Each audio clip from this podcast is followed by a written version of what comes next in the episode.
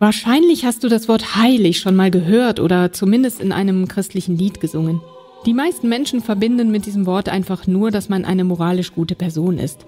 Also Gott ist heilig, weil er moralisch vollkommen ist. Ja, das ist ein Aspekt davon. Aber in der Bibel ist der Gedanke der Heiligkeit viel tiefer und größer. Er beschreibt eigentlich, dass Gott der mächtige Schöpfer hinter dem ganzen Universum ist. Er ist das einzige Wesen, das die Kraft hat, eine Welt voller Schönheit und Leben zu schaffen. All diese Fähigkeiten machen Gott absolut einzigartig und das ist die Bedeutung von heilig. Ein hilfreiches Bild ist, Gottes Heiligkeit mit der Sonne zu vergleichen. Die Sonne ist einzigartig, zumindest in unserem Sonnensystem, und sie ist wirklich gewaltig. Sie ist die Quelle von allem Leben auf unserem Planeten. Man könnte sagen, die Sonne ist heilig. Und man kann den Vergleich sogar noch weiterdenken, denn der ganze Bereich um die Sonne herum ist ebenfalls heilig. Ja, denn je näher man der Sonne kommt, desto intensiver wird es. Ja, genau. All das Gute und die Kraft der Sonne, die das Leben erst ermöglichen, sind auch gefährlich. Ich meine damit, wenn man der Sonne zu nahe kommt, wird sie dich auslöschen. Und dieselbe Spannung ist auch im Zentrum von Gottes Heiligkeit. Wenn du unrein bist, ist Gottes Nähe gefährlich für dich. Nicht weil seine Nähe schlecht ist, sondern weil sie so gut ist. Das erste Mal sehen wir diese Spannung von Gottes Heiligkeit in der Geschichte von Mose und dem brennenden Busch. Gott sagt Mose, er soll seine Sandalen ausziehen, weil er auf heiligen Boden steht. Und Mose verdeckt sein Gesicht aus Angst und Gott sagt, hey, komm nicht näher.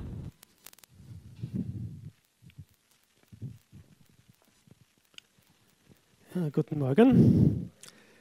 Vielleicht hat dieses kurze Video vom Bibelprojekt und auch die Lieder, die wir vorher gesungen haben, dir ein bisschen geholfen, Gottes Heiligkeit zu erfassen, Gottes Heiligkeit dir ein wenig konkreter vorzustellen. Denn heute geht es um die Suche nach Heiligkeit, nach Gottes Heiligkeit. Aber Heiligkeit ist halt ein sehr abstrakter Begriff. Ja? Wie kann man Heiligkeit finden, falls man sie sucht? Ich kann meinen Autoschlüssel oder mein Handy finden, nachdem ich sie verlegt habe. Aber wie und wo kann man Heiligkeit finden?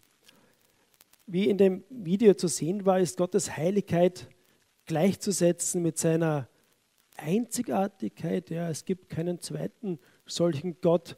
Gottes Heiligkeit ist seine Kraft und Macht. Ja, Gott ist ein gewaltiger Gott, er ist mächtig, allmächtig, sagt man. Und Gott ist die Quelle des Lebens. Also eine gewaltige, einzigartige Quelle allen Lebens. Das ist Gottes Heiligkeit. So eine Energie, ein Licht, ja, das wie die Sonne ausstrahlt. Gott ist heilig, weil nur er den gesamten Kosmos machen hat können. Es gibt niemand Größeren als Gott. Gottes Heiligkeit strahlt, wie man hier sehen kann, wie die Sonne, die alle Lebewesen zum Leben brauchen. Die Sonne ist in unserem Sonnensystem so die zentrale Kraft, die zentrale Energie, um die alle Dinge herum geordnet sind. Und so ähnlich ist Gott im gesamten Kosmos die ordnende und lebensspendende Kraft. Aber der Begriff heilig, der beinhaltet auch den Aspekt des Ganzsein. Ja, in diesem Sinne ist der Begriff vielleicht heute nicht mehr so gängig in unserer Sprache, aber doch verwendet man manchmal auch das Wort Heil in diesem Sinn, ja, wenn da die Hausfrau oder der Hausmann mit dem Serviertablett stolpert, ja, sagt man, ah, zum Glück sind die Tassen noch heil, ja. Meint also, dass die Tassen nicht in zig Einzelteile zersprungen sind, sondern dass sie noch ganz sind, noch heil, noch ganz. So ähnlich ist es auch in der englischen Sprache. Der Begriff für heilig, holy, ist von whole abgeleitet, also auch von ganz. So Gottes Heiligkeit finden wir also in seiner einzigartigen Eigenschaft, gewaltige Quelle des Lebens zu sein, die den Kosmos ordentlich und ganz komplett gemacht hat und auch immer noch so zusammenhält als großes Ganzes. Ich weiß, das klingt immer noch sehr abstrakt. Ja? Und ich glaube, es liegt einfach daran, dass diese Heiligkeit Gottes auch so weit weg ist von uns Menschen, ja, so weit weg von unserem Leben. Wir können mit dem Wort nicht viel anfangen, nicht nur weil der Begriff fremd ist, sondern auch die Bedeutung, der Inhalt. Aber vielleicht ist es hilfreich auf der Suche nach Heiligkeit, sich einmal mit dem Gegenteil von Heiligkeit zu befassen. Denn das Gegenteil von Gottes Heiligkeit, das finden wir recht leicht in unserem Leben und im Leben anderer. Es lauert förmlich an jeder Ecke. Was ist das Gegenteil von Heiligkeit? Chaos. Chaos begegnet uns weit häufiger als Heiligkeit. Chaos finden wir zu Hause in Form von leeren Bierdosen oder schmutzigen Socken am Wohnzimmerboden. Chaos finden Autofahrer auf den Straßen, zum Beispiel unter der Woche hier bei der U5-Baustelle. Chaos finden wir am Arbeitsplatz, nachdem wir vom Urlaub zurückkommen und so weiter. Und Chaos finden wir natürlich auch sehr häufig auf Beziehungsebene, so in der Ehe oder in der Familie. Auch Gott hat auf dieser Welt einst Chaos vorgefunden, hebräisch als Tohu Wabohu bezeichnet. So steht bereits ganz am Anfang der Bibel. Am Anfang erschuf Gott und Gott Himmel und Erde. Die Erde war wüst und leer und Finsternis lag über dem Urmeer. Ist wüst und leer ist eine Phrase, die so viel wie chaotisch meint. Die anfängliche Erde war chaotisch. Für die Menschen im alten Orient war nicht so wichtig, wann genau die Erde entstanden ist und ob es schon vorher Materie gegeben hat oder nicht. Entscheidend war eher, was Gott aus dem gemacht hat, was er in chaotischer Weise vorgefunden hat. Und das war eben eine ungeordnete, nicht für Menschen bewohnbare Erde. Gott hat die Erde bewohnbar gemacht durch sein schöpferisches Handeln und durch dieses Handeln ist eben Gottes Heiligkeit zum Vorschein gekommen. So hat es auch der Verfasser von Psalm 93 gesehen, den ich jetzt vorlese. Und die erwähnten Wasserströme, um die es da geht, die meinen ebenso urzeitliche Chaosmächte. Der Herr, Psalm 93, der Herr herrscht als König. Er trägt seine Majestät wie ein Gewand. Der Herr trägt sie wie ein Gewand. Kraft hat er sich wie einen Gürtel umgebunden. Die Erde ist fest gegründet, dass sie nicht wankt. Seit jeher ist dein Thron fest gegründet. Von Anfang an herrscht du als König. Damals, Herr, brausten die Wasserströme. Es brausten die Wasserströme mit Getöse, Welle um Welle mit ohrenbetäubendem Lärm. Gewaltig ist das Getöse der Wasserfluten, noch gewaltiger sind die Brecher des Meeres. Am mächtigsten aber ist der Herr in der Höhe. Deine Gebote stehen zuverlässig fest. Heiligkeit schmückt dein Haus, Herr, für alle Zeiten. Also hier in Psalm 93 wird Gott als König der, der Welt beschrieben. Die Rolle als so fest verankert regierender König hat Gott deshalb, weil er einst alles gemacht hat und weil er auch jetzt noch alles zusammenhält, was er gemacht hat. Weil er der Schöpfer ist, der die Chaosmächte gebändigt hat. In der Vorstellungswelt altorientalischer Völker war das Meer rund um die Erdscheibe eben so eine Chaosmacht, ja, so eine mythische Chaosmacht. Aber Gott hat diese Macht bezwungen und Ordnung geschaffen. Deshalb können Menschen auf der Erde leben. Und auch jetzt noch hält Gott als regierender König diese Kräfte zurück, sonst wäre kein Leben auf der Erde möglich. Ich bin kein allzu großer Fan von Puzzles, aber manchmal bittet mich meine Tochter, gemeinsam mit ihr eines zu machen. Ja, zuerst einmal machen wir die Schachtel auf und schütteln, schütteln alle Puzzleteile aus. Die liegen dann ganz chaotisch, völlig durcheinander am Boden, ja, so wie auf dem Bild. Danach stelle ich dann den Deckel mit der Abbildung des Puzzles vertikal auf, ja, sodass wir sehen, wie es einmal aussehen soll, wenn es fertig ist. Und dann beginnen wir die einzelnen Teile zu suchen und die passenden zusammenzulegen. Und so kommt allmählich Ordnung in das Chaos und ein ganzes Bild entsteht. Ungefähr so. Und so stelle ich mir auch Gott bei der Schöpfung vor. Gott hat ein Bild von unserer Welt vor Augen gehabt, ein Bild von einer schönen und einer guten Welt. Er hat das Chaos in Ordnung gebracht, sodass letztendlich diese Vision von der Welt tatsächlich entstanden ist. Ein geordnetes, ganzes Bild, so wie hier der Garten Eden. Und die Arbeit ist danach auch weitergegangen. Nachdem Gott den Menschen gemacht hat, hat er dies noch einbezogen in diese Arbeit. Der Mensch hat eine Aufgabe im Garten Eden bekommen. Er sollte diesen bearbeiten und hüten. Ja, ein Garten ist ja das Gegenteil von chaotischer Wildnis.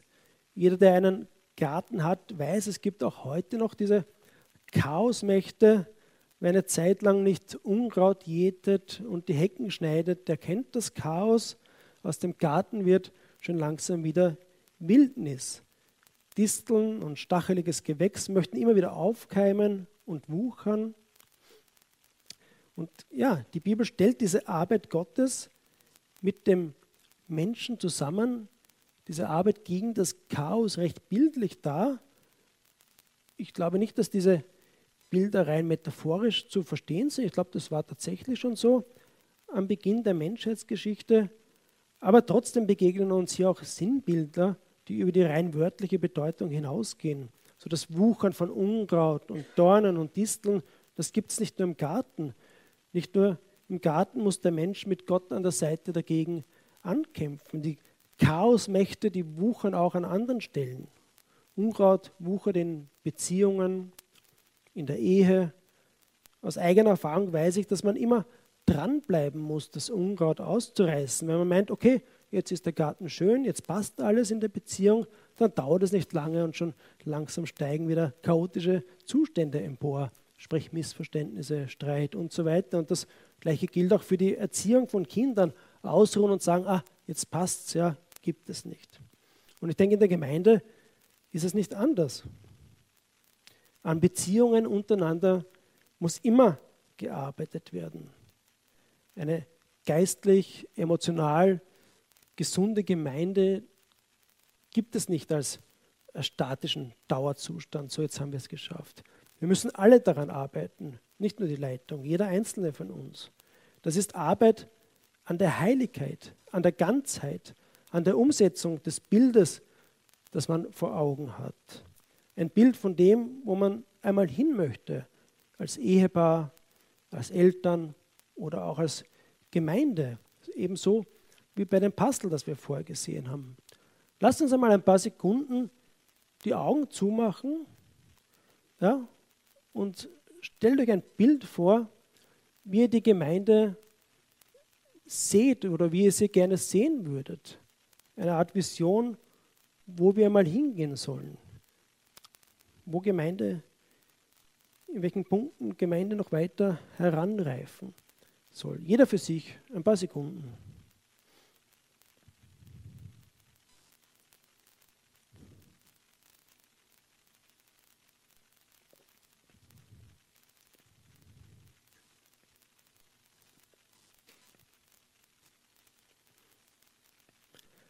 Ich hoffe, du hast ein schönes Bild vor deinem geistlichen Auge gehabt und bist motiviert, dorthin zu kommen.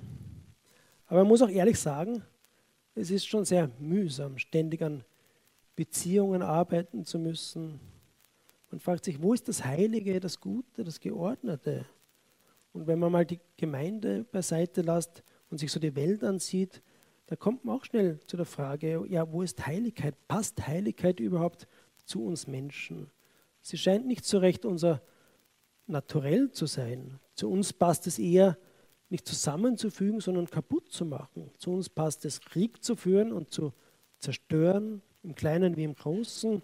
Zu uns passen hohe Scheidungsraten besser als harmonisch funktionale Ehen. Wir verursachen Chaos und wir leiden aber auch unter dem Chaos, das wir oder andere verursachen. So wo können wir Heiligkeit bei uns finden? Machen wir mal einen zeitlichen Sprung weg von dem Psalm, der von der Urzeit und den chaotischen Wasserfluten spricht, gehen wir zu einem Ereignis, das viel später stattgefunden hat. Es war ein Ereignis, wo wieder Chaosmächte am Werk waren, wieder gewaltige Wasserfluten verursacht durch einen Sturm. Ein Sturm, der ein kleines galiläisches Fischerboot und seine Insassen mit Leichtigkeit kentern lassen hätte können. Nicht umsonst hatten sie große Angst in diesem Sturm. Ich lese aus dem Markus-Evangelium, Kapitel 4. Am Abend dieses Tages sagte Jesus zu seinen Jüngern: Wir wollen ans andere Ufer fahren. Sie ließen die Volksmenge zurück und fuhren mit dem Boot los, in dem er saß. Auch andere Boote fuhren mit. Da kam ein starker Sturm auf. Die Wellen schlugen ins Boot hinein, so dass es schon voll lief. Jesus schlief hinten im Boot auf einem Kissen. Seine Jünger weckten ihn und riefen, Lehrer, macht es dir nichts aus, dass wir untergehen? Jesus stand auf, bedrohte den Wind und sagte zum See, werde ruhig, sei still. Da legte sich der Wind und es wurde ganz still. Jesus fragte die Jünger, warum habt ihr solche Angst? Habt ihr immer noch keinen Glauben? Aber die Jünger überkam große Furcht. Sie fragten sich, wer ist er eigentlich? Sogar der Wind und die Wellen gehorchen ihm. Markus wollte mit hoher Wahrscheinlichkeit für die Leser seines Evangeliums eine Verbindung herstellen zu älteren Überlieferungen, vielleicht zu Jona, aber auch zur Schöpfung und den Chaosfluten. Ja, wer konnte diesen Herr werden? Wer konnte die bändigen? Seine Antwort, Jesus Christus. Er ist der König. Er ist der König, von dem wir auch in Psalm 93 gelesen haben. Er hat alles unter Kontrolle. Er spricht nur ein paar Worte und schon ist die Kraft des Chaos gebrochen und ein friedlicher See wiederhergestellt. Genauso wie Gott anfangs eine gute Welt gemacht hat durch seine Worte. Und hier in dieser Geschichte von Jesus mit seinen Jüngern am See, da begegnet Menschen Gottes Heiligkeit. Es war ein Moment, in dem Gottes Heiligkeit sichtbar geworden ist, als das Wasser plötzlich ganz still war nach dem Sturm. Und solche Momente der Heiligkeit gibt es gerade dann auch in unserem Leben, wenn wir selber nicht mehr wissen, wie es weitergehen kann, wenn alles rund um uns zu chaotisch wird, Gerade wenn wir selber nicht mehr viel machen können und nur noch zu Jesus rufen können.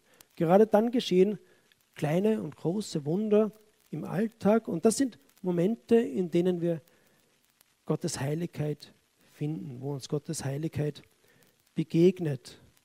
Diese Begegnungen sind nicht machbar von unserer Seite aus, aber die Chance, eine zu erfahren, ist größer, wenn wir mit Jesus bildlich gesprochen zusammen im Boot sitzen. Also wenn wir zurückkommen zu der Frage, wo Heiligkeit zu finden ist, ist die Antwort in Jesus, in Jesus alleine. Wer kann die Chaosstürme unseres Lebens stillen? Auch nur Jesus. Nur wenn wir mit Jesus in einem Boot sitzen und ihn wirken lassen, können unsere Ehen bestehen, unsere Kinder zu emotional, geistlich gesunden Menschen heranreifen und unsere Gemeinde kann das werden, was ihr euch zuvor ein paar Sekunden lang vorgestellt habt. Lasst uns mit Jesus in der Mitte an dieser Vision von Heiligkeit weiterarbeiten. Amen.